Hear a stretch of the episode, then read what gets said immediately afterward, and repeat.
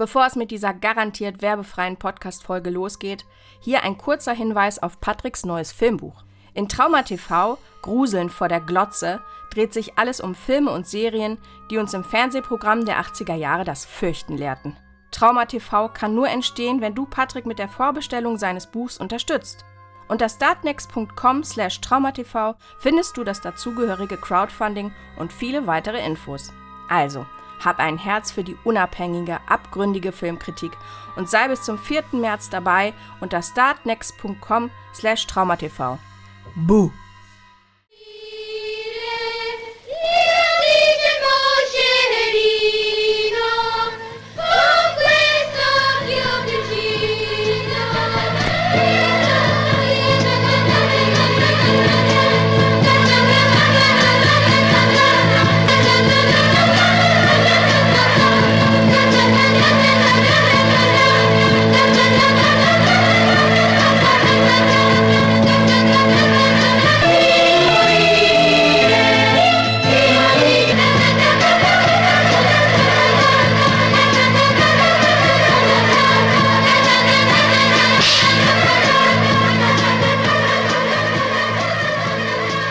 Hallo und herzlich willkommen zu einer Sonderepisode. Sonderepisode eigentlich nicht. Ich meine, so besonders ist die nicht. Also inhaltlich auf jeden Fall besonders, aber es gibt ein reguläres Format dafür. Ein Format, in dem ich Gäste begrüße. Das ist die Bahnhofskino Extended Edition. Gerade nochmal so die Kurve bekommen. Denn das ist ein reguläres Format, ein regelmäßiges Format, das erscheint regelmäßig. Das wisst ihr wahrscheinlich, wenn ihr dies hört. Aber das heißt ja nicht, dass unsere Gäste nicht besonders sein können. Und der Gast, den ich heute Abend begrüße, ist ein ganz besonderer Gast, nämlich einer meiner absoluten Lieblingsgäste, weil er ein wunderbarer Mensch ist und immer ganz tolle Filme mitbringt.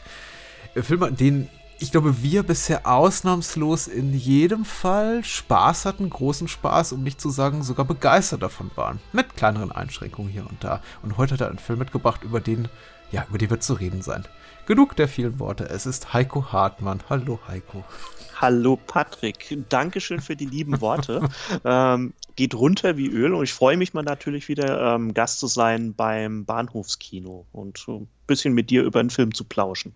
Von langer Hand geplant tatsächlich. Hm. Haben wir uns jemals so lange im Voraus verabredet auf nur einen einzigen Film? Das muss jetzt mehrere Wochen her sein, dass wir gesagt haben, hier, es wird The Child, die Stadt wird zum Albtraum von Aldo Lado. Ja, ich glaube ich glaub eigentlich bisher wenn ich mal so zurückdenke, war es, glaube ich, wirklich am längsten geplant. Also ich habe auch am längsten gebraucht, irgendwie zu sagen, welchen Film nehme ich denn oder mich für einen Film zu entscheiden, mit dem Ach, ich mal stimmt. über Patrick quatschen will. Und ähm, weil wenn wir ja schon in unseren bisherigen Gesprächen gesagt haben oder du mich immer mit, mit auch Jallo-Freund anmoderiert hast, dann habe ich mir eigentlich so ein bisschen gedacht, wird es auch mal Zeit, mit dem Herrn Lohmeier über einen Jallo zu reden und habe mich dann für The Child entschieden. Ja, stimmt, das ist ein bisschen zu kurz gekommen, aber tatsächlich Horror, Action, sonst wie technisch stecken wir bisher alles ab und da kommt eben mhm. auch noch ein bisschen mehr, aber das bleibt noch unter Verschluss für kürzere Zeit. Kommt, kommt bald. Könnt ihr bald Richtig. hören. So, geheim, geheim. Aus dem Jahr 1972 wollte ich zum Filmtitel noch ergänzen. Ich muss echt zu meiner Schande gestehen, ich hatte von dem Film bisher noch nicht gehört. Dabei mag ich das Werk von Aldo Lado, soweit es mir bekannt war. Also äh, Malastrana ist super, Night Train, Letzte Zug in die Nacht ist super. Ich habe den tatsächlich auch gestern noch mal geguckt, weil ich nach The Child Bock hatte, einfach nochmal Night Train zu gucken. Und dann ist mir noch so nach einer halben Stunde auch dann aufgefallen, warum ich den nicht öfter gucke. Wir hatten ja auch vor kurzer Zeit im Bahnhofskino über Kampf um die fünfte Galaxis gesprochen, der auch sehr, sehr hübsch ist. Was ist so dein Bezug zum Regisseur, zum, zu seinem Schaffen? Ähm, mein Bezug ist vor allem auch wirklich eben diese ähm, zwei Kracher, kann man eigentlich sagen, die er so am Anfang ähm, seiner Karriere jetzt so gebracht hat. Also ich mag Malastrana auch wirklich sehr.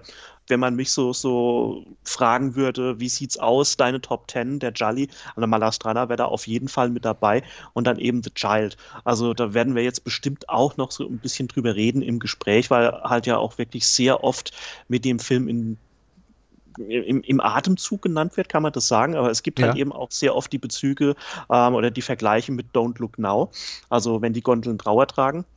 Auch ein toller Film, den ich mir jetzt erst vor, vor kurzem wieder angeguckt habe. Und es ist eben diese Art, die Alto Lado mit sich bringt. Also äh, immer so dieses, Understatement in der Art, seine Filme zu machen, die ich irgendwie wirklich sehr, sehr toll finde. Also Night Train Murders, die du ja angesprochen hast, ist eigentlich, wenn es um Rape and Revenge geht, aus Italien für mich persönlich mit der beste. Also wie du ja mhm. gesagt hast, ist es ein sehr nach, nach einer halben Stunde weißt du, hast du auch gewusst, warum du den nicht so oft anguckst. Es ist ein sehr unangenehmer Film. Mhm. Also generell ja auch schon von der Thematik Raven Revenge und was da abgebrennt wird. Es ist herber Stoff, um es einfach so zu sagen. Aber, aber Lado schafft das meiner Meinung nach, also in dem Film, Night Train Murders kurz gesagt, das Ganze ohne dieses typische spekulative oder, oder exploitationhaftige, was viele Italiener ähm, oder italienische Werke hinbekommen. Klar, also Night Train Murders ist schon irgendwo auch Exploitation, aber Lado haut nicht allzu sehr übermäßig, überdimensioniert auf die sprichwörtliche Kacke. ja, tatsächlich. Jetzt mal wieder ja. mit Night Train Murders, den, den, wir auch gerne gleich abhaken können, weil wir wollen nicht über mhm. diesen Film sprechen, sondern über einen anderen ist mir aufgefallen, dass tatsächlich gezeigt gar nicht so viel wird, aber das Ganze konzeptionell einfach sehr, sehr ekelhaft ist. Hier und ja. da. es ist sehr, sehr rapey, muss man sagen. Und eben ein Epigone von Last House on the Left, Mondo Brutale, der diesen Film offenbar sehr, sehr stark beeinflusst hat. Und überhaupt zieht sich das ja tatsächlich wie, wie, wie die Kacke an der Ferse oder am äh, Stiefelabsatz durch Aldonados ganzes Werk, dass man, wenn man an seine Filme denkt, sich ein bisschen damit auskennt, erstmal andere Filme dann gleich auch denkt. Du hast Don't Look Now genannt, also wenn die goldenen Trauer tragen, der oft in einem Wisch genannt wird, dann eben mit The Child, aber eben, wenn du an sowas denkst wie äh, Kampf um die fünfte Galaxis, kommt eben einem gleich Star Wars in den Sinn, offensichtlicherweise, weil es ja im weitesten Sinne auch ein Rip-Off ist von Star Wars. Aber The Child ist eben besonders, weil der kam eben nicht danach, sondern der kam davor, also vor mhm. dem Film, dem bekannteren, dem größeren, dem mutmaßlich etwas besseren Film, mit dem er oft verglichen wird. Ja, aber das waren, glaube ich, so, ich muss ein ah, Jahr? Okay. Ich muss lügen, ein Jahr ungefähr, ja, ja, ja, also maximal ein Jahr lag dazwischen. Ja, ja. Also es sind allerdings auch wirklich so zwei Filme, die ähm, Venedig in einem ganz anderen Licht zeigen. Also Aldolado ja. als gebürtiger Venezianer, der hat ja schon gewusst, wo er hingehen muss, was, was so Venedig zeigt, fernab vom touristischen was man eben so kennt als Stadt der Romantik, Stadt der Liebe, Stadt der Gondeln. Oder, also, mhm. also so viel von Sole Mio hat man da ja jetzt wirklich nicht in dem Film. Und ähm, also in keinster Weise, aber es trägt schon gut zur Atmosphäre bei. Aber man sieht viel von der Stadt und ich liebe das, das tatsächlich, wenn man einen Film regional wie kulturell verorten kann, in einer bestimmten ja. Zeit, in einem bestimmten Kulturkreis, in einer bestimmten, wie gesagt, geografischen Lage und The Child hat das eben wirklich noch und nöcher, aber man sollte vielleicht dazu sagen, der Film, das klingt irgendwie so nach einem englischen Verleihtitel, ist es aber nicht. Im englischen Verleih ist der Film Who Saw Her Die und im hm. Original äh, Kila Vista Morire. The Child ist halt der deutsche Verleihtitel. Der kam raus Mitte der 80er, aber nur auf Video. Also kein in Deutschland nicht im Kino gelaufen. Ähm, zurück zu Venedig. Man sieht eben eine Menge von Venedig, genauso wie man in Night Train zu Beginn eine Menge von München sieht. Das ist, glaube ich. Ja, richtig. Und das, finde ich, ist immer ein riesengroßes Plus. Also The Child lässt einen niemals vergessen. Der Film spielt eben in Venedig und nicht in Neapel, nicht in Rom, nicht in Mailand oder sonst wo. Das, das ist wirklich sehr schön. Das, das lässt ihn auch irgendwie so ein bisschen heraus heben. Also ich habe den Film das letzte Mal vor zwölf Jahren gesehen, also 2009 habe ich da mal ins Blog was drüber geschrieben und es war auch äh, ein toller Anlass, also mit dir drüber zu reden, den Film dann nochmal zu schauen, endlich mal wieder nach langer Zeit. Und ich mag das irgendwie auch. Also, also es ist ja in vielen, vielen Filmen, Polichoteschi zum Beispiel, da ist die Stadt ja eigentlich schon ein bisschen austauschbar. Also spielt in Rom, spielt in Madrid, vielleicht mal in Neapel oder sonst wo. Es trägt schon ein bisschen irgendwie zum Alleinstellungsmerkmal vom Film bei möchte ich sagen, dass das The Child, also jedenfalls für mich so, so schon ein ziemlich guter Jallo ist, um da schon mal vor, vorwegzugreifen vom Endeindruck ja, über den Film. Venedig hat eben auch so, sagt jetzt jemand wie ich, der nie in Venedig war, hat eben auch sowas Melancholisches tatsächlich. Ja. Vielleicht äh, färbt es auch ein bisschen ab von dem Nicholas Rogue-Film, also wenn die Gondel Trauer tragen, aber ich habe Venedig immer mit tatsächlich sowas, also auch mit einer großen Melancholie und Melodrama assoziiert. Und wenn ich Venedig sehe, jetzt mal abgesehen von, ich weiß nicht, wie heißt der Bond, in dem er mit der Gondelier durch Venedig fährt? abgesehen davon, Venedig, ja, tatsächlich für mich immer so primär die, die Stadt der Melancholie. Und das passt eben auch ganz durch. Äh, gut, denn der Film ist nicht nur eben spannend, mhm. er ist auch, er hat auch eine große Tragik, finde ich. Das auf jeden Fall, ja. Also ist, ist Oder er zeigt eine große Tragik. Ja. Das auf jeden Fall, ich muss schmunzeln, weil es, die, die Wahrnehmung der Leute ist ja leider irgendwie immer so, also gerade bei den italienischen Filmen, ah ja, okay, die machen einen Rip-Off von irgendwas. Hast du nicht gesehen? Also Kisei, äh, weiß ich jetzt schon gar nicht mehr den deutschen Titel, e Exorcist Rip-Off und mhm. die Zombie-Filme als Rip-Offs von Dawn of the Dead.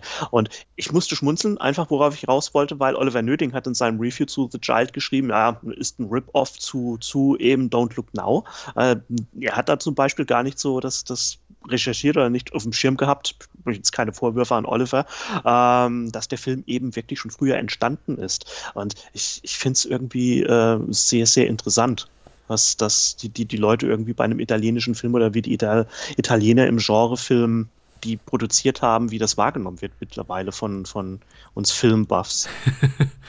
ja, äh, ja, es ist ja auch tatsächlich, wenn man sich nicht die Mühe macht und recherchiert, naheliegend, weil tatsächlich eben auch gerade mit Blick auf ja, die Karriere ja. von Aldo Lado schon davon ausgegangen werden kann, dass vielleicht ein Stoff, ein anderer Stoff vorher da war. In dem Fall hat man sich, glaube ich, auch ein bisschen darauf äh, berufen zur Erklärung, warum denn dieser Film existiert vor Don't Look Now, dass eben mm, das mm. Werk, auf dem Don't Look Now basiert, das literarische von Daphne de Maurier, mehrere Jahre vor, vorher erschienen war und man äh, vielleicht Aldo Lado in die Richtung geguckt hat. Andererseits muss man eben gucken, es gibt klar diese inhaltlichen äh, starken Parallelen. Mhm. Dennoch muss ich eben auch hinzufügen, das ist jetzt ein mitnichten einmaliger Filmstoff. Ich meine, klar geht es da um Kindstod, um Kindesmord. Der Film spielt eben in Venedig. Es geht auch sekundär um die Trauer der Eltern und tatsächlich um die psychologische Verarbeitung dieser Untat. Aber es geht auch, eben auch um ganz viel anderes, was weder in dem Nicholas Rogue-Film noch in Daphne de Mauriers äh, Romanvorlage irgendwie was zu suchen hatten. Ja, Von also daher, es kann auch einfach nur dem Zufall geschuldet sein. Also, das wohl schon, ja, aber es ist halt, also die zeitliche Nähe, das, das ist schon wirklich ein bisschen, ein bisschen zufällig. Ich habe es jetzt leider nicht rausbekommen oder nicht, nicht weiter recherchiert, ob eventuell sich zufällig Rogue und Lado in Venedig über die, über die Füße gelaufen sind. Das ähm, ist hübsch, ja, ja. Schöne Vorstellung klar, also wie du es ja gesagt hast, bevor ich da so ein bisschen in der Wahrnehmung von italienischem Filmstoff ähm, ein bisschen abgedriftet bin, also dieser Kindstod, ist, also leider ja auch die, die Parallelen. Das, das, es gibt viele. Das überrascht einfach ein bisschen. Also ich habe ähm, ein paar Tage eben vor, bevor ich The Child gesehen habe, dann einfach aus Neugier, weil ich den auch schon lange nicht mehr gesehen habe, eben Don't Look Now geguckt und ja, ist ja eine literarische Vorlage. Vielleicht hat auch Aldo Lado ähm, Daphne du Maurier gesehen oder beziehungsweise einer von den drei Drehbuchautoren insgesamt, mhm. meine ich. Aber es, es macht das Ganze eigentlich schon dann eigentlich, bis es so in diese typische, sage ich mal, Thriller-Richtung geht, schon sehr nah an den, an den Rogue-Film kommend bis dann eben die Italiener, vielleicht greife ich, ich hoffe, ich hoffe nicht, dass ich da jetzt schon zu, weg, zu, zu weit vorweggreife, dann so ihren typischen Giallo-Stoff abbrennen typischen Jallo-Stoff, ja, äh, hinten raus auf jeden Fall. Mhm. Ähm, ich wollte vielleicht noch ergänzen, wobei ich auch nicht weiß, inwieweit diese These jetzt äh, belastbar ist. Sind, sind ja andere Stoffe in dem Bereich innerhalb des Subgenres des Jallo auch irgendwie ähnlich gelagert? Also ich denke da nur an die ganzen Dallamano-Filme, gerade ja. ähm, Tod trägt schwarzes ja. Leder und vielleicht ein bisschen weniger ausgeprägt bei Geheimnis der grünen Stecknadel. Da, da geht es eben auch um ähnliche Themen. Also ich wollte eigentlich nur in Aldo zu, in, zu Aldo Lados Verteidigung springen und sagen, pack das nicht in die Rip-Off-Ecke oder ich habe mir da was zusammengeklaut oder ach, ich, ich höre äh, Rogue und äh, Studio Kanal oder wer auch immer, die produzieren gerade dieses tote, äh, tolle Prestige-Drama da mit äh, Donald Sutherland und Julie Christie. Ich, ich hau da mal schneller was raus. Also ich glaube, von diesem Vorwurf kann man ihnen relativ gut argumentiert freisprechen. Das auf jeden Fall. Ja, also er ist ja dann schon ein ähm, sehr eigenständiger Film auch. Es kommen dann noch so viele andere Sachen vor, die es ja dann auch im Rogue-Film eben nicht geht. Also Rogues Film ist ja dann auch einfach, also meiner Interpretation nach vor allem eben eben diese ein Film über Vorbestimmung und und und mhm. wie, wie, weit irgendwie Schicksal schon schon vorweg steht, eben mit diesem Mystery-Anteil verbunden und natürlich eben auch über die Verarbeitung der, der Eltern von einem schweren Schicksalsschlag. Wobei eigentlich, und das, das ist so ein bisschen mein Kritikpunkt an The Child oder beziehungsweise was ich nicht mehr so gut fand wie damals, dass das Aldolado irgendwann dann schon sich so auf diese ausgetretenen Giallo-Pfade bewegt. Also ich hatte es damals auch schon in meinem Blog-Eintrag geschrieben, dass es dann ein bisschen zu herkömmlich wird, wie du gesagt hast, ja hinten raus, dann leider und es schwächt den Film schon irgendwo ein bisschen ab. Hm, verstehe. Ja. Äh, da wahrscheinlich nicht alle Menschen The Child gesehen haben, der, muss man sagen, jetzt nicht wirklich überall verfügbar ist. Man muss schon ein bisschen danach suchen, aber man, kann ihn gucken auf vollkommen legalem Wege. Also äh, versucht das einfach. Ich möchte jetzt keine Werbung machen für bestimmte Streaming-Anbieter, aber ihr wisst ja, wo ihr zu gucken habt. Äh, kurz die Inhaltsangabe vorlesen bei der UFDB, geschrieben hat sie Mackenzie, dann könnt ihr uns vielleicht auch besser folgen. Ein bisschen ein paar Worte zum Cast dann noch. Äh, Franco, ein in Venedig lebender Bildhauer, erhält Besuch von seiner kleinen Tochter die bei ihrer Mutter lebt. Äh, hier werden keine Rollennamen genannt, außer Frankos. Na gut. Doch die Freude über den Besuch ist nur von kurzer Dauer. Am nächsten Morgen treibt das Kind tot in einem Kanal. Wie ein Besessener und blind vor Trauer beginnt Franco sich auf die Suche nach dem Kindermörder zu machen, der die Lagunenstadt in Angst und Schrecken versetzt. Ich finde es immer ganz interessant, sowas zu lesen und dann tatsächlich den Film noch so vor dem geistigen Auge zu haben und zu sehen, mhm. wie lang die zeitlichen Abschnitte sind, die sich ein Film mit einem, einer bestimmten Sache auseinandersetzt und wie kurz das dann relativ in Inhaltsangaben abgewickelt wird oder eben auch umgekehrt. Also muss sagen, hier ähm, die kleine Roberta, gespielt von Nicoletta Elmi, über die auch noch zu reden sein wird, die lebt schon relativ lange in diesem Film. Der, die, die Inhaltsangabe lässt jetzt so klingen, als wird die gleich am Anfang weggekascht und umgebracht. Ja, ja. Wir verbringen sehr, sehr viel Zeit mit ihr, muss man sagen. Ja, also es ist wirklich eigentlich so, laut, wenn man die Inhaltsangabe hört, ist das so, als würde sie kommen, Hallo Papa ja. und ist dann schon tot im Kanal oder so irgendwas, was eigentlich gar nicht der Fall wäre. Und das wäre der auch, auch so schade für den Film, weil auch gerade diese Szenen, weil du gesagt hast, über Nicoletta, Nicoletta Elmi muss man noch sprechen, äh, wenn sie dann einfach bei, bei ihrem Vater ankommt. Es ist so ein, ein, richtig schönes Gefühl, dass der Film da eigentlich bei einem entstehen lässt. Gerade eben auch in den, in den Szenen zwischen Vater und Tochter. Und die spielen das wirklich gut. Also Vater können wir jetzt ja schon mal sagen, dargestellt von, von George Lazenby, also ja bekannt durch seinen One-Time James Bond Auftritt und ähm, der macht seine Sache wirklich super in, in Zusammenarbeit oder so zusammen einfach mit Nicoletta Elmi. Da, mhm. da entsteht was richtig Natürliches. Also da gibt es zum Beispiel eine ganz kleine Szene, wo er im Café sitzt und mit ihr ähm, was zu Abend isst und, und, und dann kommen Muscheln um die Ecke und dann, dann spielt er ihr vor, die, die Muscheln wären ein Telefon. Also es ist eine ganz, ganz putzige, bezaubernde Szene, wie ich finde. Also es stärkt eben dann auch beim, beim Zuschauer die emotionale Bindung einfach zu dem, was kommen soll. Die ist mir auch noch sehr gut im Gedächtnis geblieben, die Szene ja. tatsächlich, weil ich es auch sehr, sehr stark fand und sehr unkonventionell für einen Film, e egal welcher Herkunft, ich wollte gerade sagen, für einen italienischsprachigen Genrefilm, aber ganz ehrlich, äh, das könnte Kino jeder Provenienz sein und die Szene wäre trotzdem eben ungewöhnlich, weil sie sehr, sehr authentisch wirkt, sehr unmittelbar und sehr, ja. sehr wahrhaftig tatsächlich. Also es wird, werden da wirklich einfach Zärtlichkeiten ausgetauscht, die eben ein Elternteil mit seinem Kind austauscht. Und ich kenne das ja selber, ich habe ja selber Kinder. Das tut man eben auch so und das tut man eben auch in einem öffentlichen Raum. Und deswegen finde ich es immer so ein mhm. bisschen, ich bin eher immer irritiert von Filmen, in denen halt zum Beispiel Väter ihren Söhnen begegnen mit, na, hallo Kumpel, wie geht's dir denn? Und sie irgendwie anreden wie so ein, als seien sie irgendwie ein Sportvereinsmitglied. Äh, aber hier, das ist wirklich einfach sehr, sehr, lieb und sehr emotional verbunden, sehr dicht. Und ähm, George Lazenby kann das eben auch gut und äh, Nicoletta Elmer eben auch, weil sie beide gute SchauspielerInnen sind. Und ähm, Lazenby auch also er ist einfach so viel besser hier als als Bond. Ich möchte jetzt nicht sagen, er, er reißt hier schauspielerischen Arm und ein Bein aus, aber er ist so viel glaubwürdiger hier als äh, in dieser Rolle der Vaterfigur als als Bond. Auch weil er eben so ein Normalo-Typ ist. Also er ist sowas, er ist mhm. so ein Schlacks. Ich gucke mir so an, er hat irgendwie, er läuft jetzt zwei, ein, zwei Mal ohne Shirt durch die Gegend und denke mir, meine Güte, wenn ich sowas vergleiche mit den mit dem stählernen Körper eines Daniel Craig dieser Tage. Lazenby ist der, der, der totale Lauch, würden, glaube ich, einige Leute sagen. das wird gut passen, irgendwie zur heutigen Zeit, ihn so zu bezeichnen, ja. Ja, aber ja. wie du gesagt hast, eigentlich so Künstler, aber ansonsten wirklich so ein, ein 0815-Typ, ähm, der Zeit mit seiner, mit seiner Tochter verbringt. Und wie du es ähm, ja schon gesagt hast, das ist so schön authentisch und nicht gestelzt oder sowas, dass man sieht das gerne irgendwie, ich weiß jetzt nicht, ob es einen irgendwie selbst dann, gut bei dir, wie du ja gesagt hast, ähm, kennst das ja, weil du selbst Vater bist, aber vielleicht erinnert es andere Leute dann zum Beispiel, wie mich, ich bin ja kein Vater, ähm, an Situationen in ihrer eigenen Kindheit.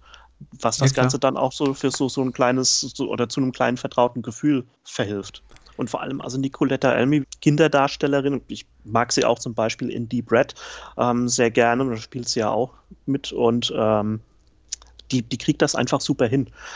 Nicolette Elmi ist, ähm, Die war eine Zeit lang gefühlt überall. Ist natürlich jetzt mitnichten mm. der Fall. Aber eine, äh, eine, eine, Zeit lang, also so im italienischen, italienischsprachigen äh, Film der, der, der frühen 70er Jahre wirklich ein bekanntes Gesicht. Und ich habe es dir schon im Vorgespräch gesagt, was ich ganz bemerkenswert finde, ist, sie kann eben creepy gut und sie kann wirklich liebreizend wunderbar. Und hier ja, ist sie ja. eher, tut sie eher Letzteres und das gelingt ihr herrlich.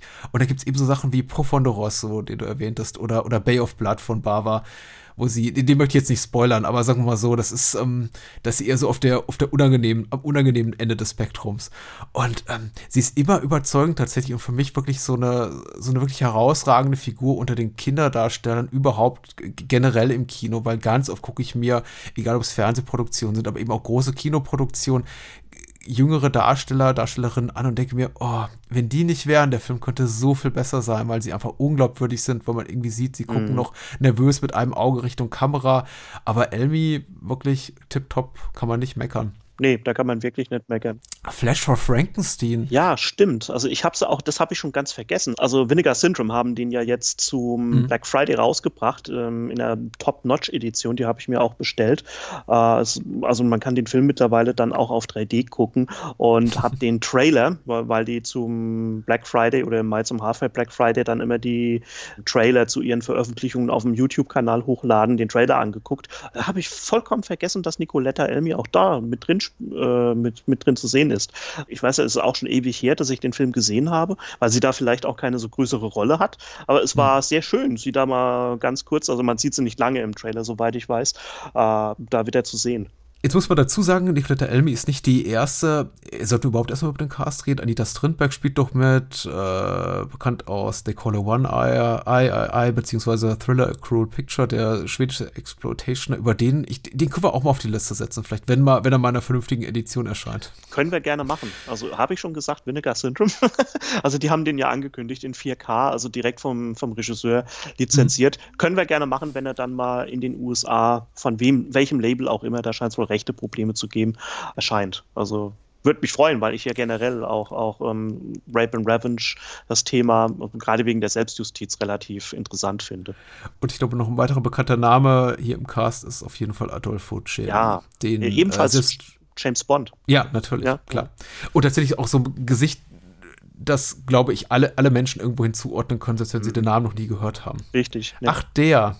Ach, den kenn ich ach, doch, ja. Ach, ach, der hat natürlich auch die Musik komponiert. Ach, der ist Ennio Morricone, der hier wiederum wirklich tollen Score beisteuert zu einem Aldolado-Film, ja. der auch, wie gesagt, ich hatte jetzt nochmal Night Train Murders geguckt. Ich, ich bin erstaunt darüber, wie, wie High-Class oder Upper-Class äh, Night Train Murders zu Beginn zumindest wirkt, allein durch den Ennio Morricone-Score, bevor sie dann eben alle im Zug landen und es einfach nur noch übergriffig und eklig wird. Ähm, aber wirklich cool, tatsächlich. Auch hier sein Score noch ein bisschen besser. Ich möchte sagen, als in, also wahrscheinlich das Beste, was er zusammen mit Aldo Lado gemacht hat. Kann man so, kann man so sagen, ja. Vor allem Ist ja Geschmackssache. Ich möchte das hier nicht irgendwas, das möchte ich nicht ja. als, als, als Fakt in den Raum stellen, sondern einfach so als meine Meinung. Gut, aber stimmt eigentlich schon, beziehungsweise aber auch, äh, wenn wir mal bei The Child gucken, der Score, das macht für mich schon ziemlich viel aus von der Stimmung des Films oder beziehungsweise von der Wirkung des Films. Also ich weiß nicht, wie es dir geht. Ähm, mir ist es aufgefallen zu Beginn des, des Films. Mhm. Da, die, die Credits sind ja vollkommen stumm. Man sieht ja einfach nur diese, diese ähm, französische Skifahrergegend, die mhm. gefilmt wird aus, aus einer ja, Gondel oder sowas ähnlichem. Und dann sieht man ja schon diesen Mord, der ja dann schon vorgibt, was da geschehen kann oder beziehungsweise was ja eigentlich noch geschieht im Film. Und erst dann bekommt man ja auch diesen, diesen markanten Score zum ersten Mal zu hören, wenn ja dann Aldo Lado in den POV wechselt und man ja mhm. das zum ersten Mal dann aus der Sicht des Mörders wahrnimmt, was, was dann wahrscheinlich schon gleich passiert. Oder auch nicht, ne? Ja. Das ist jetzt so gelöst, dass es eine Art subjektiver Kamera gibt, die auf die äh, Szenerie blickt durch einen Schleier hindurch. Mhm. Wir müssen davon ausgehen, dass ich glaube, wenn zum ersten Mal so eine entsprechende Einstellung kommt, dass es schon der Blick des Mörders ist oder der Mörderin, das wissen wir zu diesem Zeitpunkt noch nicht. Ja. Und ähm, dann beim zweiten Mal, wenn eben das Kindermädchen, die kleine Nicole, ich glaube, so heißt das Mädchen, was zu Beginn ermordet wird, äh, ja. das Kind eben entdeckt im Schnee, schon verscharrt und unter dem Eis, äh, findet, blickt sie eben auch in die Kamera und blickt eben quasi nochmal in diese Schleierkamera hinein. Ist, mhm. glaube ich, relativ schwer zu umschreiben. Dann wiederum ist es aber nicht der Blick des Mörders oder der Mörderin, weil das kann ja nicht sein. Das hieß ja, die studiert die ganze Zeit daneben und das Kindermädchen bemerkt sie nicht. Das, ja, das wäre ein unlogischer Moment, richtig. Ja, ja. Also es, ist es ist ein unlogischer Moment, aber es ist ein visuell total toller Moment, muss man ja sagen. Das auf jeden Fall schon. Ja, aber da ist es mir auch beim ersten Mal schauen, glaube ich, gar nicht so aufgefallen. Beim zweiten Mal jetzt schon, dass, dass man das sagt, ja, okay, steht da, wie du es gerade eben so, so, schön gesagt hast, der Mörder jetzt einfach daneben bei und wartet vielleicht, bis endlich mal sein Werk beachtet wird, äh, was ja nicht der Fall ist. Und man kann sich drüber streiten, aber ob das jetzt von der Logik her im, in der Story oder beziehungsweise in dieser Szenerie toll ist, aber vom visuellen her auf jeden Fall. Ja. Und dann setzt natürlich der äh, setzen ja die, die weiteren Credits ein mit dem Hauptthema dann eigentlich von Morricone. Und das ist schon richtig toll. Er hat das, glaube ich, selbst komponiert. Also es ist kein Kinderlied, kein altes italienisches.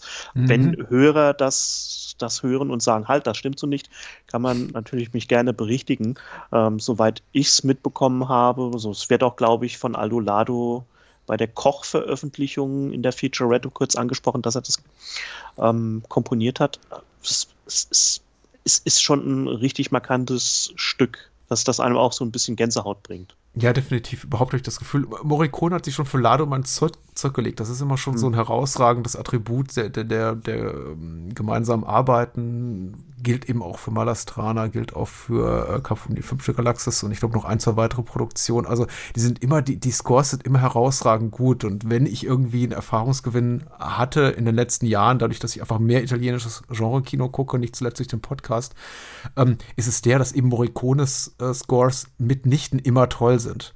Es gibt eben auch so viele Scores von ihm, die relativ schlicht gestrickt sind, die uninspiriert klingen, in denen er eben bestehende Themes einfach nochmal äh, verwendet, recycelt sozusagen. Mhm. Und das, was er mit Lado gemacht hat, insbesondere eben hier, deswegen sage ich ja auch, also mit dem Brustton der Überzeugung, ich halte das hier für seine, seinen besten Score zu einem Lado-Film, mhm. ähm, ist schon wirklich gut, weil sehr vielfältig, es ist so im, in der Abmischung manchmal so ein bisschen krude, muss man sagen, wenn eben so ein Thema in das nächste übergeht, weil sich eben gerade die, die, sagen wir mal so, die Tonalität des Films ändert und es, äh, äh es wird dann plötzlich von, äh, wechselt über von, von Spannung zu Melodrama und dann wird eben der Score quasi verschoben oder es gibt so eine Art äh, Fade-out, Fade-in. Abgesehen davon, wirklich was so den Variantenreichtum betrifft, sehr cool und insbesondere eben dieses, dieses Hauptthema ist ja, auch, auch eines der Marke kriegst du nicht aus dem Kopf, wenn du den Film geguckt hast. Es gibt ja auch diese Szene, ähm, kann man das Foreshadowing nennen? Eigentlich nicht, nee, aber es ist diese Szene, wenn Nicoletta Elmi mit ihrem Vater durch die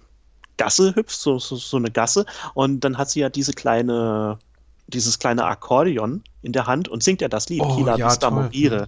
Ja, und das ist dann, wenn man ja schon weiß, was ist, was kommt. Also jetzt ganz egal, ob man die Inhaltsangabe gelesen hat, selbst wenn man den Film noch nicht gesehen hat oder wie ich, mich haben ja schon gesehen. Es ist schon ein bisschen, wie, wie soll ich sagen, ein, ein Moment, bei dem einem schon so ein bisschen Angst und Bange wird. Ich, ja. ich kann es jetzt gerade nicht anders beschreiben, aber man, man weiß ja schon, was passiert. Und dann singt die Kleine das Lied und es ist schon, sie singt, beziehungsweise ihr wird es ja dann auch nochmal so vorgesungen, oder sie singt es ja mit, wenn sie mit den Kindern spielt, ähm, kurz bevor sie ja dann verschwindet.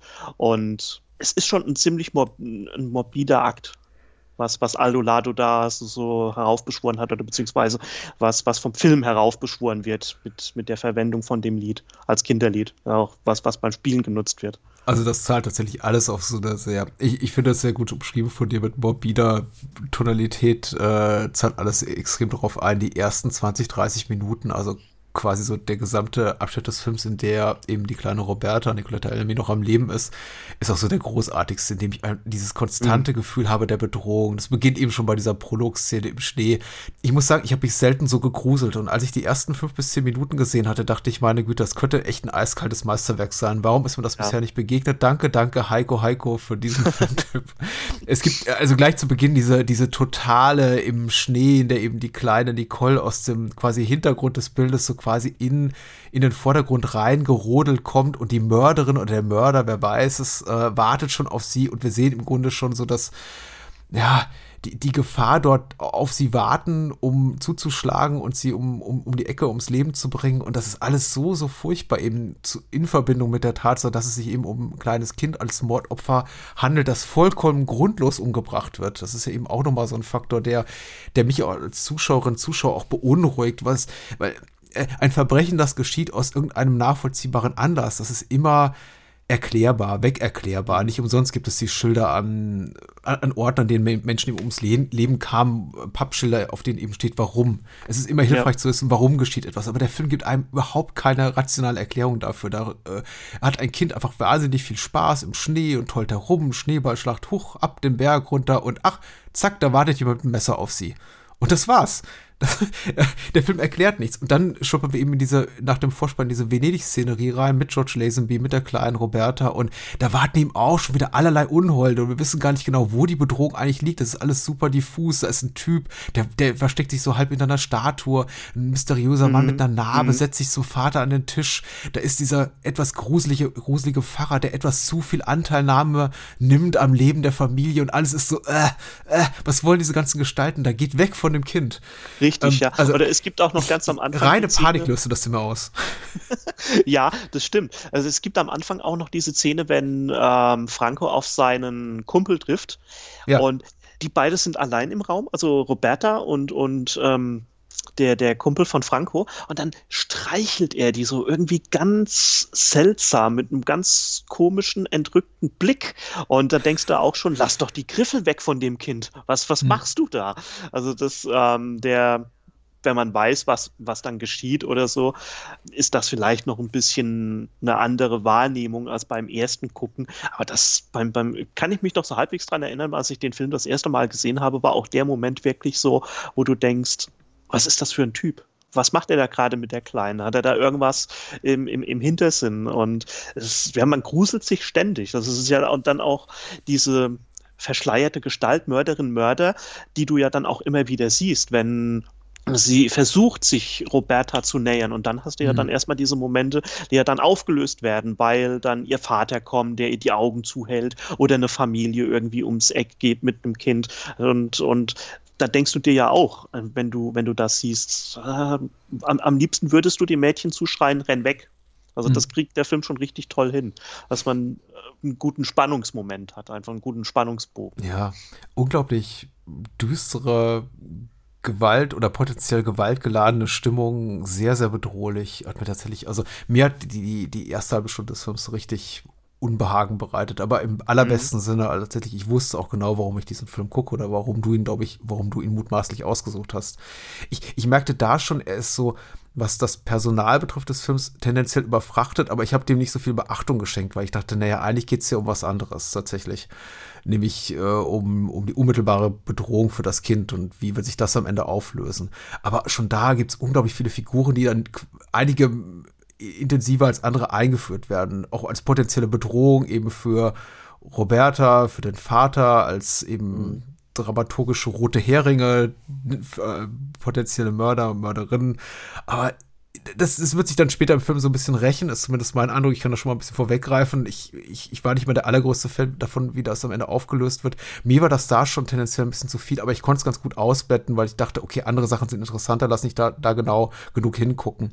Aber es trägt eben solche Früchte wie zum Beispiel, dass wir Figuren haben wie Gabriella, die, glaube ich, die Geliebte ist von des Vaters. Von Franco, genau, richtig. Ja. Genau, der auch mit ihr schläft im Film. Und da hatte ich eben auch schon wieder Sorge, dass es hier, dass sie eben auch einen wenn die goldenen Trauer tragen, Twister raus der Tasche ziehen und das Kind eben genau dann umgebracht wird, wenn er mit seiner Geliebten schläft. Dachte ich, oh nee, bitte mach das nicht. Das war schon, war schon in dem Nicholas Rogue-Film so unangenehm. Aber sie machen es mhm. nicht. Also Roberta wird später umgebracht und der Vater muss nicht mit Schuldgefühl leben. Tut er trotzdem, aber wäre wahrscheinlich noch intensiver, hätte, wäre das passiert, während er mit seiner Geliebten schläft. Aber, also, Gabriela ist auch so eine Figur, die kommt eben eigentlich nur rein in die Handlung, um den Vater kurz abzulenken und verschwindet dann wieder. Und so geht es eben mit relativ vielen Figuren, dass ich das Gefühl habe, ein bisschen weniger als eigentlich auch getan. Ah, okay, da verstehe ich schon, was du sagst. Ja, es ist ein, einfach dann auch das Problem, was der Film dann leider später hat, nach dieser halben Stunde, die du ansprichst, was ich dann auch gemerkt habe. Er erzählt seine Geschichte dann ab diesem Moment leider ein bisschen zu kompliziert. Oder äh, er versucht da so viele Ges Gestalten einzuführen, die zwar da sind, aber du kannst die selbst als Zuschauer leider nicht zuordnen, was der jetzt genau macht oder, oder die und mhm.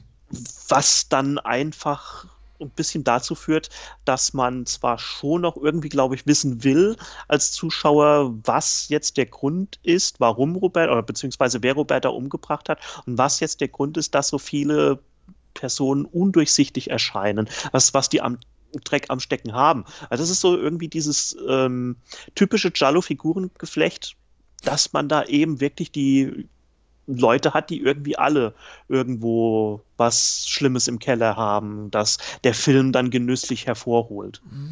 Ich, ich glaube, was The Child, und das mag jetzt aber auch nur, der, dieser Eindruck mag nur der Tatsache geschuldet sein, dass ich wahrscheinlich nicht so viel einfach Genrestoffe, italienische italienischer Provenienz gesehen habe wie du. Mhm. ähm, ich ich habe das Gefühl, andere Jolly bemühen sich doch aber noch mehr darum, auch Nebenfiguren zu etablieren, die sympathisch gestrickt sind oder die sich mhm. zumindest, wenn vielleicht auch oft nur trügerischerweise auf der Seite des Helden und der Protagonistin oder des Protagonisten des Films befinden, wohingegen eben dieser Film sehr hart daran arbeitet, jede Figur möglichst suspekt erscheinen zu lassen. Selbst dem Kommissar habe ich am Ende nicht mehr äh, getraut, von dem ich mir auch dachte, warum ist der jetzt auch noch da? Warum ermittelt der in der offensichtlich die völlig falsche Richtung. Warum wird hier, wie heißt die Freundin von Philippe äh, Ginevra umgebracht im Kino, was ich zum Beispiel auch eine tolle Szene fand. Aber ich, das ja. war alles mir, ja. so ein bisschen zu viel. Sie war eigentlich die einzige Figur, die mir nicht suspekt erschien und die wird dann eben auch noch umgebracht. Übrig bleiben eben Franco, also der Vater George Lazenby eine anscheinend völlig überforderte Mutter von Roberta, gespielt von Edita Strindberg, und ansonsten nur ein Dutzend Figuren, die alle Übles im Schilde führen, scheinbar. Und so ist es dann am Ende auch. Spoiler. ja, und, und das, das kann man irgendwie dann, glaube ich, schon irgendwann so ein bisschen äh, erahnen. Oder beziehungsweise man, man, man riecht einfach dann irgendwie schon, wo der Hasen langläuft. Also die mhm. Kinozene, in der Dominique Boschero umgebracht wird, die ist wirklich klasse, weil sie setzt sich da ja hin und es läuft ein Horrorfilm, wenn ich mich richtig erinnere. ja, das ist und, wirklich ja, ja, und dann wird Quatsch, ja. stranguliert und es ist schon eine ganz schöne Montage, dass sie die Augen natürlich ähm, geweitet aufreißt. Man kann es natürlich assoziieren damit, dass es dann irgendwie eine schreckliche Szene gibt, die gerade auf der Leinwand läuft, oder eben, was ja mehr, mehr Fakt der Sache ist, dass sie dann leider umgebracht wird. Und das Ende vom, von, von dieser Szene fällt mir gerade ein, die, die, die ist auch richtig klasse, wenn sich dann Lazenby einfach neben sie sitzt und dann den Arm mhm. um sie legt und erst dann merkt, dass sie gestorben ist, also dass sie ermordet worden ist. Hm. Diese Erkenntnis in Lazenbys Gesicht, das ist auch schon richtig gut gespielt in dieser Moment. Aber an und für sich, ja, also Adolfo Celi, der irgendwie ohnehin auch immer so ein bisschen von seiner Statur, von seinem Auftreten her, dieses diese Aura hat, dass er ein, ein, ein undurchsichtiger, windiger Typ ist. Der, mhm. der Anwalt, der ja dann ähm, Bonajuto oder wie er, glaube ich, heißt, der mhm. auch sehr, sehr undurchsichtig erscheint, schmierig irgendwo. Man, man kann sich nicht irgendwie wirklich noch an, an irgendwas anderem festhalten, wie du ja auch gesagt hast. Man hat eigentlich nur ähm, George Lazenby, der versucht, gegen eine Wand zu rennen oder irgendwie Licht ins Dunkel zu bringen und dem gefühlt oder das, das, das so sinnbildlich zu sagen, dann leider irgendwie bei diesem Versuch, das Licht ins Dunkel zu bringen, irgendwie immer das, das Streichholz vorher, vorher ausgeht. Ach, sehr schön, ja.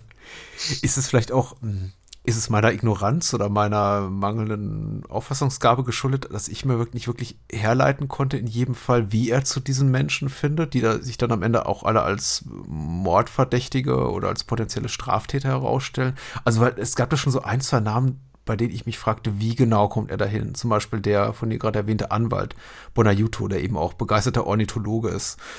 Was für eine tolle Mordszene dann noch am Ende sorgt. Aber ich weiß gar nicht, wie der auf die stößt. Ich glaube, mit hier Adolfo Celli hat er geschäftlich zu tun. Mhm. Aber wie genau kommt er zum Beispiel zu Philipp oder Filippo, wie er, glaube ich, in der deutschen Version heißt, und seiner Freundin in diesen Fechtclub?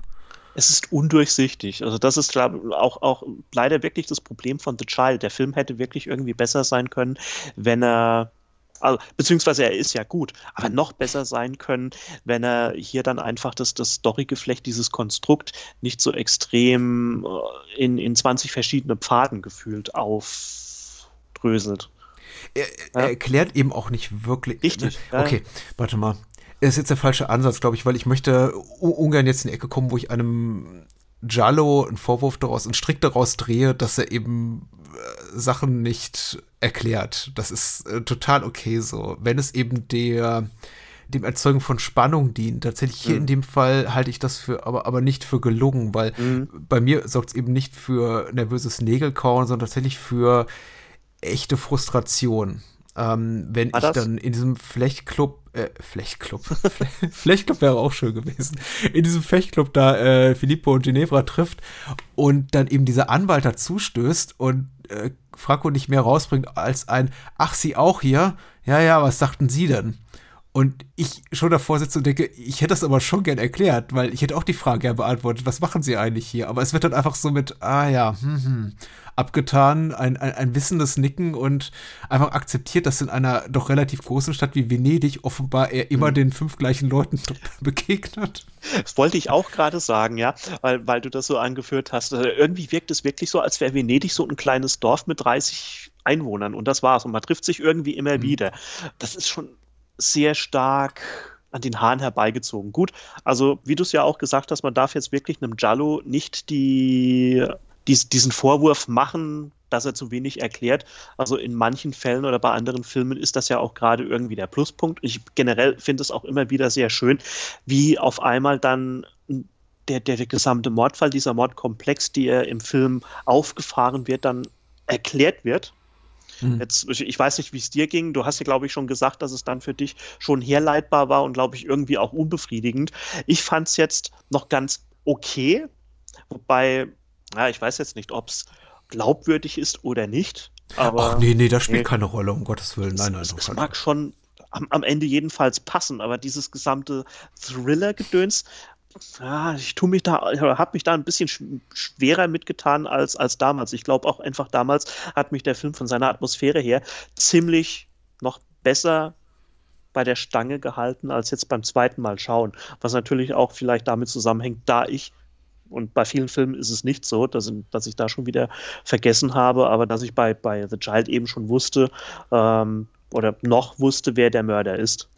Hm. Da achtet man dann, glaube ich, auch auf, auf andere Dinge noch mehr. so ein bisschen vielleicht. In meiner Wahrnehmung, also wie gesagt, ich, ich muss den Film noch mal sehen. Ich habe ihn jetzt zum mhm. ersten Mal gesehen und ich glaube, ich habe mhm. auch einiges übersehen tatsächlich. Äh, aber es bestand für mich, also meine, mein Eindruck war, es gibt so einen Bruch zwischen äh, der Film übererklärt bestimmte Handlungselemente und bei einigen Sachen gibt er sich eben überhaupt keine Mühe. Mhm. Bei betreffend letztgenannten ist das auch hier und da okay, ehrlich gesagt. Ich brauche keine Erklärung dafür, warum Killerin oder Killer zu Beginn des Films eben in den französischen Alpen da zuschlägt und eben mhm. nicht irgendwo woanders, wo es vielleicht praktischer und mit einer weniger langen Anreise verbunden gewesen wäre. Das ist für mich alles okay. Also tatsächlich, ich brauche einfach für diese äh, komplett wirren, irrationalen Dinge keine Erklärung. Dann wiederum gibt sich Film eben sehr, sehr viel Mühe, da irgendwelche geschäftlichen, privaten Geflechte irgendwie herauszustellen, warum wer mit wem ist und wer mit wem befreundet war oder liiert und dir, das ist die Mutter von dem und am Ende gibt es ja tatsächlich auch eine relativ lange Dialogszene zwischen George Lazenby und dem verkrüppelten quasi Adoptivsohn oder Zögling von Adolfo Celi, wo er dann eben sagt, ja, der hat meine Mutter auf dem Gewissen ja. und ohne das jetzt wirklich dann auch befriedigend aufzulösen, weil es gibt ja keine wirklich klassische Konfrontation mit der Adolfo Celi-Figur in, in dem Sinne am Ende. Also das zumindest, ich, ich brauche nicht alle die Deta Details, die dazu geführt haben, warum eben äh, Franco am Ende feststellt, ah, hier, er ist eigentlich der Bösewicht und da gibt es irgendwie dieses ganze, boah, diese ganze Vereinigung von sexuell de degenerierten, ich nenne das jetzt mal so, weil es der mhm. Film so nennt oder mhm. der Film ein bisschen so tut. Also das könnte man auch nochmal hinterfragen, aber ganz ehrlich, den moralisch mache ich jetzt hier nicht. ähm, aber es kommt eben nicht zu einer finalen Konfrontation mit der Adolfo Chili-Figur. Und das, das, das fehlte mir dann einfach alles. Also ich würde mal sagen, wenn man das Fass aufmacht und sagt, oh, der hat unsere ganze Familie ruiniert und der hat irgendwie das für all das Böse auf dieser Welt verantwortlich, dann möchte ich ehrlich gesagt hätten so ein bisschen Payoff haben und das fehlte mir einfach das hätte man vielleicht wirklich noch mit einbauen können. Ja, also ich bin, bin schon da eigentlich schon ein bisschen mit zufrieden, wobei okay. du hast, du hast in, in dem Sinne recht, also beziehungsweise gebe ich dir da recht, dass es da schon irgendwo ein bisschen fehlt, weil man hat dann Mörderin, Mörder, einfach, die dann zum Ende ja dann auch deren Identität aufgedeckt wird und dann hat man eben Cheli, der ja irgendwie von seiner gesamten Darstellung her oder wie er ja dann auch vom Film in der Gesch vom Film aufgebaut wird, schon irgendwie ein bisschen sinistrere Züge hat. Hm. Äh, als, als wäre er einfach so der, der, der Pate, der über allem steht und mhm. einfach so die, die, die Marionetten führt, wie er es gerne möchte. Er wird, er wird ja auch eigentlich immer ständig so, so Serafian, so heißt ja seine Figur, wird ja dann auch immer so ähm, ähm beinahe schon ehrfürchtig genannt. Oh, Sera Serafian, mit dem darf man sich nicht anlegen, ähm, da musst du aufpassen und so weiter und so fort. Und da, ja, da, da gebe ich dir recht, da fehlt das irgendwo schon, weil er schippert dann irgendwo auf dem Kanale Grande oder wo es auch immer ist, so in den Nebel, in das, das generell auch immer sehr häufig vernebelte Venedig hier im Film und war dann ist dann irgendwann weg zum Finale. ja, ist ein bisschen wenig tatsächlich. Und, und es ist tatsächlich eine erzählerische Schwäche, weil ich eben auch glaube, der Film hat dafür keine Zeit. Er ist, wie mhm. gesagt, also, das heißt, wie gesagt, wir haben es, glaube ich, noch gar nicht erwähnt, mit 90 Minuten auch relativ kurz. Er ist sehr, sehr verdichtet erzählt und einige Sachen hätten, glaube ich, etwas mehr äh, Luft zum Atmen gebraucht, einfach inszenatorisch, erzählerisch, insbesondere eben die Adolfo Celi-Figur, die, wie du schon richtig sagst, so eine Art Don ist, so eine Art, weiß nicht, jemand, der in offenbar legale wirtschaftliche, also Geschäfte verstrickt ist, aber eben auch in korrupte Machenschaften und eine unglaublich große Macht hat über einen bestimmten Teil, zumindest der Bevölkerung, den Teil der Bevölkerung, die wir hier sehen in in The Child äh, Venedigs. Und ähm, aber so richtig, warum das so ist und inwieweit er, inwiefern, auf welche Art und Weise er diese Macht auch ausübt, das bleibt mir zumindest verborgen über weite Strecken. Du, er, er hat Diener, er hat einen Butler, er hat ein Zimmermädchen, er hat offenbar einen Chauffeur, aber was er da genau tut, ja, ist mir nicht ganz klar und ich weiß nicht, vielleicht äh, fand ich ihn einfach nicht bedrohlich genug. Ich finde Adolfo Celi toll, er ist immer super. Mhm. Er spielt diese, diese Art von archetypischer Schurkenfigur auch immer sehr, sehr gut, finde ich. Aber hier wird ihm einfach ein bisschen wenig dialogseitiges, drehbuchseitiges Futter an die, an die Hand gegeben, um seine Rolle, Rolle entsprechend auszustopfen. Und ich habe ihn niemals so als die Bedrohung wahrgenommen, als die der Film sie, glaube ich, wirklich inszenieren will. Auch weil wir mit ihm natürlich auch zunehmend viel Zeit verbringen. Das sieht man in dieser Szene mit dem Kommissar dann auch später ähm, der Film hält, glaube ich, die Figur für interessanter und wichtiger und bedrohlicher, als sie tatsächlich ist. Ich fand tatsächlich andere Figuren sehr viel unangenehmer. Welche zum Beispiel? Aber Yuto auf jeden Fall. Ja, okay, ja. ja, das stimmt. Bonayuto ist wirklich so jemand, also dem hätte man es mir zugetraut, dass er dann irgendwie so der Strippenzieher im Hintergrund ist, als zum Beispiel Cheli. Der Cheli also ich empfinde ihn so, dass er wirklich so ein bisschen eher so die unnahbare Figur ist und Bonayuto, das, also würde ich so, so, so, so einer Figur wie Bonayuto im realen Leben begegnen, also ich glaube, nach zwei Minuten würde ich sagen, ich will nichts mit dem Menschen zu tun haben, das ist ein ganz schlechter, ein ganz komischer. Äh, das ist also auch eine tolle, eine tolle Wahl die ähm, man da für den Cast genommen hat. Also das José Callio, ich habe von dem ehrlich gesagt noch nie was anderes gesehen. Ich, ich habe den schon ein, zwei andere Produktionen gesehen, aber ich kann dem gar nicht so viel zuordnen. Ich auch nicht. Also er als, als ekliger Anwalt in The Child, ja. Ansonsten, ich glaube, er ist, ist allerdings auch sehr oft noch in anderen äh, Aldolado-Produktionen zu sehen, soweit ich es weiß, weil er, glaube ich, auch mhm. so ein bisschen Spezi oder beziehungs beziehungsweise Lieblingsschauspieler von Lado war. Und kann man irgendwie verstehen, weil er, bringt, er gibt den Bunayuto richtig gut. Und das sind eigentlich so die zwei Figuren, die man so noch wirklich zuordnen kann, so als irgendwie unangenehme Erscheinungen. Also generell habe ich zum Beispiel meine Probleme gehabt mit dem, wie du es ja schon gesagt hast, verkrüppelten Sohn oder Ziehsohn von, von Serafian, der ja ähm, der Sohn von Dominique Bogeros Figur ist. Mhm. Und der kommt da an und dann weißt du gar nicht genau, wo, wo steht er eigentlich, wie kannst du ihn irgendwie zuordnen und dann wird ja eigentlich auch relativ spät im Film dann auch erst erklärt, was es mit ihm zu tun hat. Und das ist dann, glaube ich, auch so ein bisschen das Problem vom Skript, dass es dort irgendwie so ein bisschen verschleppt erzählt wird einfach. Diese, diese gesamte Geschichte. Ähm, wahrscheinlich wohl auch, wie du gesagt hast, weil er mit 90 Minuten schon relativ eng, eng gestrickt ist, einfach. Und das ist so ein Korsett für die Geschichte, die nicht immer oder das nicht immer so richtig gut passen will. Na, ich bin gerade, wenn es so um verwandtschaftliche Verknüpfungen oder so sowas gibt wie Rache als Mordmotiv, äh, mhm. relativ leicht zufriedenzustellen mit so einer diffusen Erklärung. Da reicht mir dann auch mal so eine kurze Flashback-Sequenz vielleicht oder ein Sie war meine Mutter und du hast sie auf dem Gewissen und abgräbt sich das irgendwie das Messer in den Bauch. Äh, alles gut, aber der Film, glaube ich, will etwas sehr, sehr viel komplexeres erzählen, auch was so äh, ist kein Mädchenhändlerring, aber irgendwie so ein Prostitutionsring auf jeden Fall. Also, mhm. Also mhm. der, der, ich glaube, der Film verhebt sich da auch so ein bisschen, weil er denkt, dass das, was die Menschen da tun, Adolfo Celi, Benajuto, Ginevra oder so, wie die, die wir am Ende dann alle auf so einem 8 mm Film sehen, wie sie da kopulieren. Mhm. Ich, ich glaube, der Film vermutet auch, zumindest war das mal mein Eindruck, dass wir das alles viel, dass alles viel schlimmer ist, als es de facto ist, weil ich, was ich da sehe, denke denk ich mir nur, ja, solange das alles in einem, weiß nicht, einvernehmlich geschieht, ist das total in Ordnung. Also ich finde da nichts Schlimmes daran.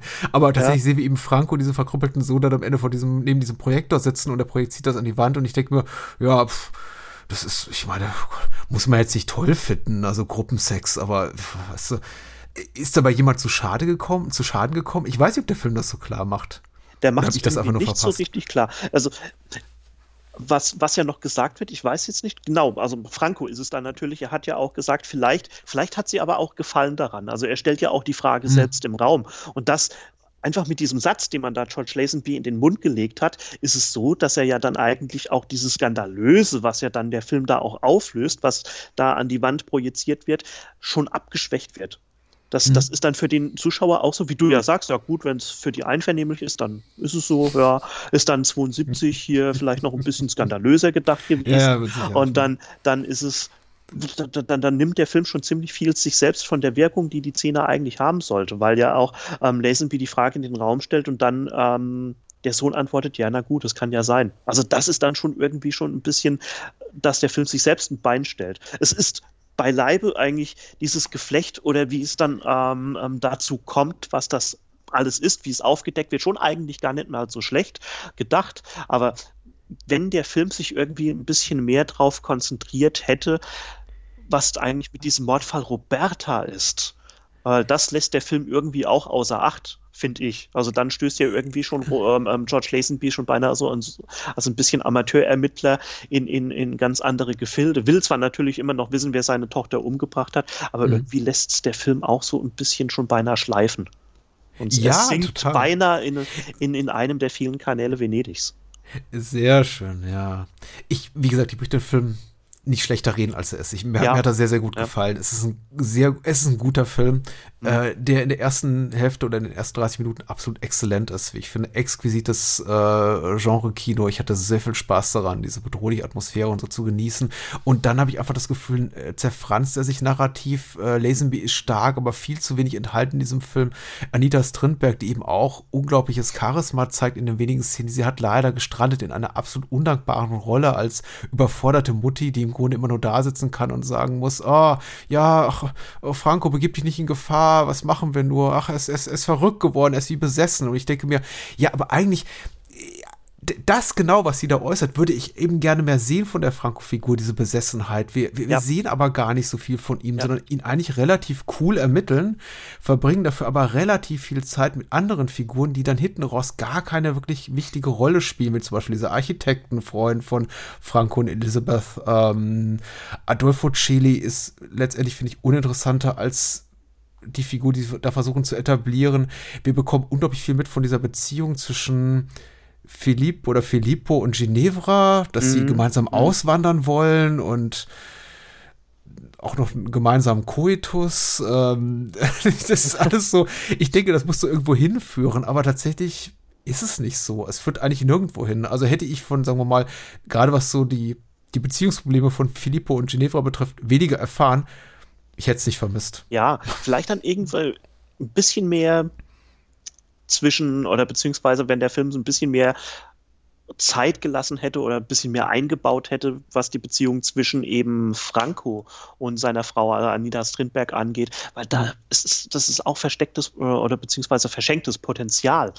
Da hast du vor allem Anita Strindberg wirklich eine bisschen undankbare Rolle, weil am Schluss ist sie ja dann auch nochmal, äh, begibt sie sich oder beziehungsweise, ja, sie begibt sich nicht in Gefahr, aber sie ist dann einfach dann auch nochmal ähm, potenzielles Opfer für die, die Mordgestalt, die umhergeht und das war's dann eigentlich leider schon. Also gerade eben, wenn man ja auch sieht, was da in der Beziehung zwischen den beiden schon aufgebaut wird am Anfang, wenn, wenn George mhm. Lazenby sagt, nachdem im, im Beisein ja seiner Tochter, nachdem Roberta schon angekommen ist, wenn er sagt, ja, ich glaube, wir ähm, leben uns immer mehr auseinander, dann kommt er natürlich noch seine Geliebte um die Ecke. Und dann, wenn man dann natürlich auch sieht, die, äh, die Sexszene zwischen Lazenby und Strindberg selbst, die hm relativ kurz ist. Aber ich finde es ich find's halt wirklich interessant montiert, wenn die beiden ja dann eigentlich wirklich irgendwie so, so fast teilnahmslos nebeneinander liegen und Lazenby dreht ja dann auch das Gesicht zu, zu Strindberg mit ihrem ausdrucklosen Gesicht von Trauer überwältigt. Also man sieht ja dann nur noch ein, zwei Tränen bei ihr und im Gegenzug sieht man dann einfach die mhm. eng verschlungenen Körper. Und wenn dann nochmal der, der, der Gegenschuss kommt auf die Gesichter der beiden und die bleiben einfach weiter nebeneinander liegen. Also das ist schon irgendwie eine ganz schöne Sache für, die, für das, was schon von, von Franco angesprochen wird. Und, und da hätte man, wie ich finde, persönlich noch ein bisschen mehr rausholen können. Wäre, wäre Fahrradkette. ja. wie, ein, wie, ein, wie, ein, großer Philosoph mal sagte. ähm, nun, nun, nun gut. Also ist ein gutes Ding. Da gibt es einfach so viel Schönes in diesem Film. Deswegen, und wie gesagt, 90 Minuten tun keinem Menschen weh. Ich, äh, ich fand die doch jetzt summa summarum wirklich ganz großartig und muss auch sagen, an, an, den Stellen, auf die es eben ankommt, nämlich den Mordszenen und der Orchestrierung und einfach der Schaffung von tollen Filmbildern und Stimmungen, da brilliert eben Aldolado total. Erzähle, ja. dass es erzählerisch zerfasert ist, einfach nur schade und ich hätte dem Film einfach da ein bisschen mehr Zeit gewünscht, beziehungsweise mir gewünscht, der Film setzt einen anderen Fokus. Jetzt muss man sagen, an dem, an dem Drehbuch haben vier Menschen mitgearbeitet, an der Story zwei geben mir die Credits her. Kann ein Grund des Problems sein oder etwas, was zumindest dazu beigetragen hat, dass der Film sich eben so ein bisschen erzählerisch verliert? Ich bin mir nicht sicher. Man kann jetzt sicher wahrscheinlich 50 Jahre äh, zurückblickend nicht mehr irgendwem dafür die, die, die Schuld in die Schuhe schieben, aber äh, weniger wäre mehr gewesen. Was hat dieses Amulett zu bedeuten? Irgendwas. Adelfo Celli holt das aus der Schublade. Hier, ach, hier, du bist Wassermann und hier ist das Amulett und kleine Roberta und, und ähm, warum? Ich, gut, dass die Szene da ist, weil wiederum da ist dieses Gefühl von, ja, Bedrohlichkeit, Dread, wie der mhm. ja, Brite ja. sagen würde.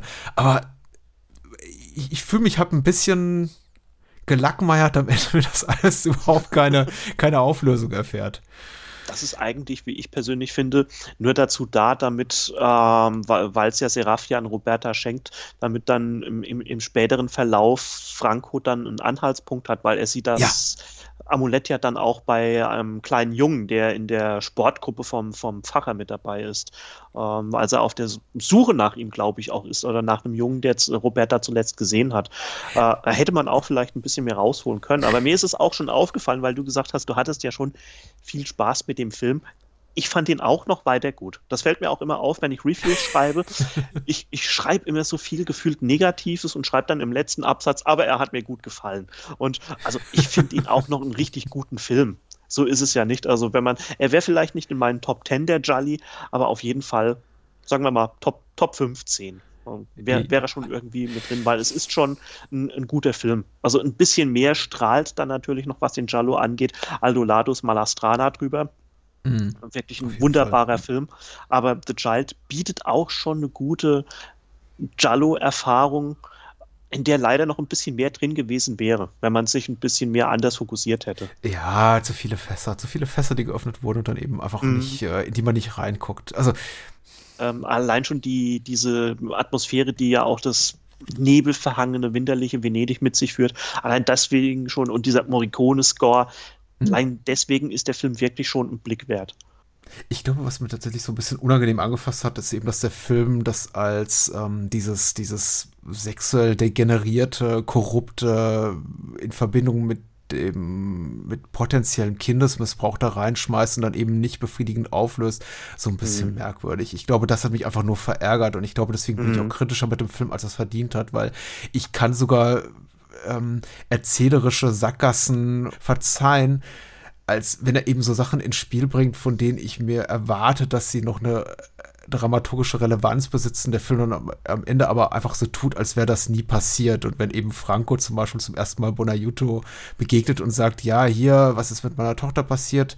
Und dann sagt, ha, haben sie nicht mal hier so einen Klienten gehabt, der hatte irgendwie letztlich auch irgendwie an kleinen Kindern vergriffen und das, das ist immer so als, als vermeintliche Bedrohung etabliert der Film das, ohne jemals das dann am Ende auch aufzulösen als solche, nämlich dann einfach nur zu sagen, nee, die waren im Grunde einfach, das ist überhaupt nichts Fieses passiert, die waren im Grunde einfach alle nur pervers und einer von denen war eben Mörder. Ja. Das ist, ähm, ist eben schwach. Und ich, ich bin hab den Film, ich glaube, ich habe auch einfach jetzt meine Kritikpunkte ja gerade schon zu Tode geritten. Ich möchte es auch äh, ehrlich gesagt damit aufhören, einfach sagen, ästhetisch wunderbar, mhm. wundervoll, aber leider, leider verschenkt er einfach so ein bisschen Potenzial, dass ja, er am, am großen Jallo-Himmel noch ein bisschen höher steht. Also gerade eben, weil du das ja auch gesagt hast mit dem Missbrauch, was da so angedeutet wird, wenn man sich das jetzt mal so vergleicht mit Filmen wie ähm, La Polizia Chiede Aiuto, also mhm. Tod trägt schwarzes Leder, das ist dort schon viel, viel schlüssiger. Ja, klar. Der ja. hat aber auch, also so was, äh, jemand wie äh, Dalamano hat aber eben auch sowas wie, glaube ich, auch ein gesellschaftspolitisches Interesse oder auch eine Ambition. Mm, sowas richtig, wie eine, ja, ja. ich möchte jetzt nicht Aktivismus nennen, aber er hat offensichtlich ein, ein, auch ein fachliches wie persönliches Investment und hat eben deswegen auch sich dieser, dieser Themen angenommen und die auch für mich zu einem befriedigenden Ende geführt und dabei eben auch nicht vergessen, dass er eben immer noch eine actiongeladene Thriller-Handlung erzählen will. Mm, also wie gesagt, er bekommt den Brückenschlag da besser hin, aber das wäre jetzt, ehrlich gesagt, äh, Tod schwarzes Leder gehört jetzt zu meinen All-Time-Lieblingsfilmen. Den zu vergleichen jetzt mit The Child ist, als würde man sagen, ja, weiß nicht, der Monet ist nicht so toll wie die Mona Lisa äh, von Da Vinci. Das ist, ja. ähm, die sind immer noch beide sehr, sehr gut, die Filme. Bloß eben der eine sehr Fall, viel toller ja. als der andere. Aber gerade eben dann auch bei diesen gesamten Filmen, die ja das da schon so ein bisschen thematisieren mit Kinderhandel, äh, Prostitution und so weiter, wie eben Todreck, Schwarzes Leder, ähm, Geheimnis der grünen Stecknadel oder auch der viel zu oft vergessen wird in dem Zusammenhang, Mortis Suspetta di una minorenne, also so ah, ja, uh, Suspected Death of a Minor, die bekommen es einfach noch ein bisschen besser hin, auch wenn es thematisch natürlich schon was anderes ist als The Child. Aber so generell, ähm, allein schon wegen der Venedig-Stimmung, die ist richtig toll, das bekommt Aldo Lado gut hin. Und was er, was er in der ersten halben Stunde schon abbrennt, richtig klasse. Und der Rest ist auch mehr als okay. Also andere, ja. andere Regisseure oder andere Leute, die hätten es vielleicht nicht so gut hinbekommen. Ja, deswegen möchte ich auch dem Eindruck vorbeugen, äh, also würde ich auch nicht vermitteln, die erste halbe Stunde sei toll und der Rest äh, fiele dann total ab und es käme nichts mehr. Also da gibt es immer noch tatsächlich auch audiovisuelle Spitzen, bei denen ich mal sagte, ja. Chefkuss, das ist äh, wie zum Beispiel der Tod von Bonajuto, der Mord, wie er da ja. liegt zwischen seiner, äh, neben seiner überdimensionierten Vogelvoliere und die, äh, der Mörder oder Mörderin wir haben nicht gespoilert, fällt mir gerade auf, weil ich, ich bin das, immer noch bei das Mörder, fand Mörder, Mörder, Das fand ich schön. Ja, das ist mir auch aufgefallen irgendwann. Oh, ja, wir, wir bekommen es hin. Und was, was ich filmhistorisch noch richtig interessant finde an The Child, ähm, der ist ja 72 entstanden, 72 mhm. rausgekommen und er wechselt ja immer in den Point of View, also in die Sicht des Mörders. Mhm. Und ähm, da sieht man ja dann natürlich auch schon wieder, jeder, der uns zuhört, wird das wahrscheinlich wissen. Äh, Jallo als Vorläufer des Slashers und der Film hat das zwei Jahre eher etabliert als der von mir heiß geliebte Jesse, die Treppe in den Tod, also Black Christmas, der mhm. ja irgendwie immer so auch angeführt wird als erster Film, der das wirklich so richtig noch Gut, er hat es noch ein bisschen ausführlicher gemacht als The Child, aber Aldolado mhm. hat uns da auch schon ein bisschen äh, mit, mit Point-of-View-Shots aus der Sicht des Täters beglückt und nicht nur Bob Clark. Ja, sie leiden so ein bisschen ja. unter ihrer Statik, das ist aber wahrscheinlich auch einfach mhm. der schlechteren Filmtechnik geschuldet. Äh, das hat ja eben Bob Clark ja, in ja. Äh, hier Black Christmas schon so ein bisschen be besser raus, in Carpenter in Halloween sowieso, diese Point-of-View-Shots und, und hier fühlt sich das alles sehr, sehr statisch an. Also wenn hier tatsächlich so die mhm. Mörderin oder Mörder die kleine Roberta beäugt, da, da, bewegt die sich nicht viel. da wackelt die Kamera ein bisschen von rechts nach links. Ja. ja. also die ähm. Italiener waren zwar auch schon irgendwie filmtechnisch immer relativ sehr einfallsreich, aber da haben sie es nicht so komplett gut gelöst bekommen, was das angeht. Ja, das stimmt schon mit der statischen Sache. Ich wollte doch sagen, die Mörder, lässt eben die ganzen äh, Vögel aus dem Käfig. Sehr hübsch. Wenn man dann einen kleinen Close-Up da hat von dem, dem Wellensittich, der da rausstapft aus der geöffneten mhm. Moliere, das fand ich schon einfach ganz süß. Das ist auch so ja. einfach dieser diese hübschen kleinen perfiden Perversitäten, die eben auch gerade im italienischen Genre-Kino häufig zu finden sind. So einfach diese kleinen, ekelhaften Spitzen, die es einfach nochmal so sich doppelt unangenehm anfühlen lassen. Das bekommt nur, dass die Italiener schon liegt.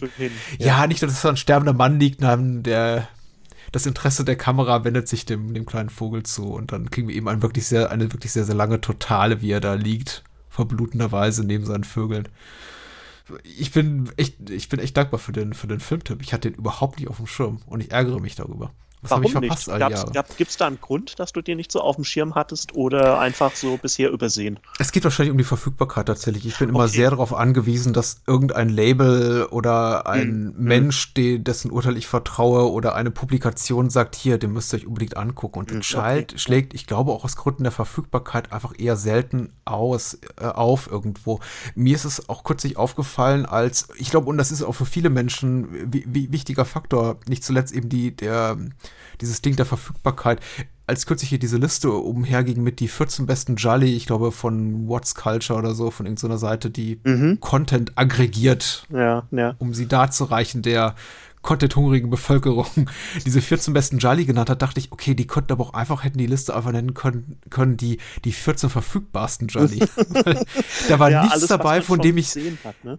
Ja, genau, da, da war nichts dabei, von dem ich sagen würde, oh, das ist aber mal ein Geheimtipp, das ist aber mal eine unkonventionelle Wahl, sondern einfach, die haben was, das sieht aus, als hätten sie in der Amazon-Suche Jallo eingegeben und dann einfach die ersten 14 Suchergebnisse genommen. Ich glaube, What Culture ist britisch, oder sie haben einfach mal geguckt, ähm, was können wir denn bei Arrow kaufen? Vielleicht, ich kenne die Liste jetzt leider nicht, aber es kann, kann, kann gut sein. Es ist allerdings schade. Es gibt gerade im Jallo noch so viel zu entdecken. Also ich finde es schön, dass ich dir da äh, einen Film empfehlen konnte oder an dich herangebracht habe, den du vielleicht dann vorher noch verpasst hättest. Also gut mit der mhm. Verfügbarkeit, wenn die Leute jetzt sich natürlich denken, hui, The Child, wo kann ich den kaufen? Da ist es dann halt schon so eine Sache. Also es gab die alte deutsche Bootleg-DVD, dann hat Koch den zum ersten Mal ähm, offiziell gebracht ähm, auf DVD und das ist es dann auch. Also die Koch-Veröffentlichung, diese Jallo-Box, die es da gibt, das ist das bisher letzte. Man kann ihn sich in Großbritannien auf Blu-ray kaufen streamen, wie du es gemacht hast.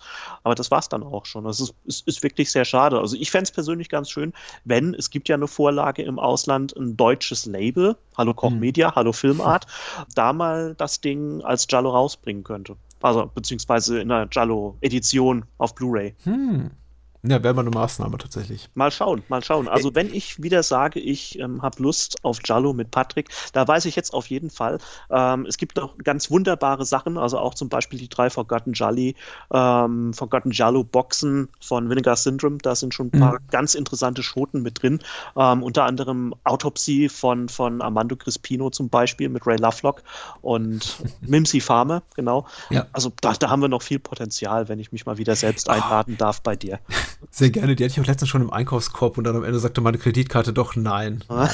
Ist, äh Welche der drei Boxen? Die erste gibt es ja leider schon gar nicht mehr. Die zweite oder die dritte war es dann bestimmt, oder? Es war die zweite. Die lohnt sich. Ja, also okay. gerade von der Filmauswahl. French Sex Murders, also Auge des Bösen, muss man mögen, aber allein schon wegen Autopsy und vor allem My Dear Killer. Das ist auch ein sehr ähm, guter Jallo. Vielleicht reden wir ja irgendwann mal wieder drüber. Oh ja, eines Tages. Tausend Dank. Gibt es so etwas, was dir Gerne. unter den Nägeln brennt oder auf der Seele und du unbedingt loswerden willst? Eigentlich nicht. Also ich, ich, würde mich freuen, wenn die Hörer vielleicht ab und zu, weil du ja auch immer fragst, wo man mich so findet, ähm, mal wieder bei mir auf dem Blog rumgucken. Ganz interessant. Ich, ich bin mittlerweile Filipino-Freund, habe ich da mhm. alle vier, fünf Filme der Blood Island Filme, die es von Eddie Romero gab, besprochen und habe mich da durchgekämpft, kann man lesen. Ansonsten, ja, sage ich Dankeschön Dankeschön, dass ähm, ich mal wieder Gast sein durfte bei dir, Patrick. Oh, ich bin ja auch gerade, ich muss hier noch mal kurz zum Regal gehen. Auch gerade dabei, mich da durchzukämpfen durch die, durch eben diese Box von Severin. Ach, cool. Sind das diese Hemisphere Pictures? Äh, Richtig, Hemisphere genau. Also Terror is a Man, ähm, Brides of Blood, Mad Doctor of Blood Island, den ich schon von früher kannte. Dann Beast of Blood und Al Adamsons Brain of Blood. Ja, und trotz Al Adamson fand ich den ganz gut. Auf Al Adamson Art. Äh, ich habe auch gerade großen Spaß dran. Und gebe diese Sehempfehlung weiter. Falls sie noch verfügbar ist, ist ja dieser Tag auch immer ein bisschen schwierig, sobald man irgendwie was empfiehlt, heißt es, aber ist nirgendwo mehr erhältlich. Und dann höre ich mir an, ja, wieso redet, redet ihr über diesen Film? Den kriegt man doch nirgendwo. Also ja. tut mir leid tatsächlich. Also passiert hier und da. Die Box gibt es leider nicht mehr, die ist out of print, aber man kann hm. sich bis auf Beast of Blood alle Filme einzeln bestellen. Beast of Blood, da hat man allerdings das Glück, um auch noch für ein anderes tolles Label ganz kurz Werbung zu machen. Na, Beast of Blood bekommt man als Grindhouse Collection von Subkultur mm. in Deutschland. Sehr schön.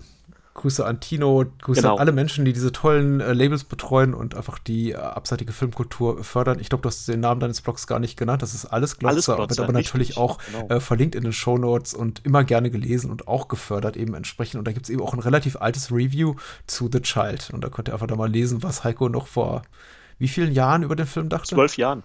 Wow. Was? Ja.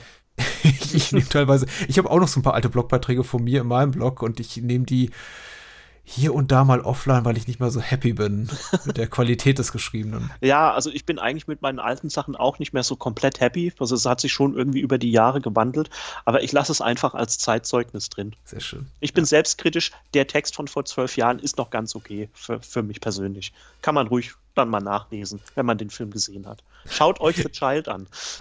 Ich, ich habe ihn gelesen und kann das bestätigen. Und ja, zuletzt genannten, ja, The Child angucken. Gerne. Heiko, komm bald wieder mit einem guten Film. Gerne. Aus der Forgotten Jolly Box, meinetwegen. Mal gucken. Adios. Ciao.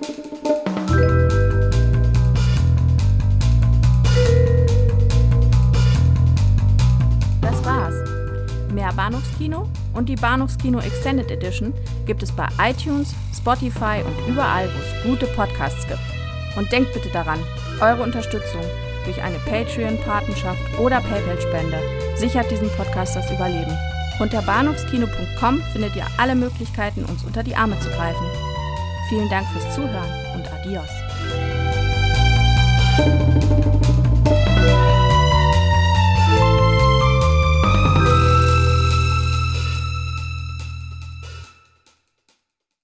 Wir hoffen, du hattest Spaß an dieser Podcast-Folge.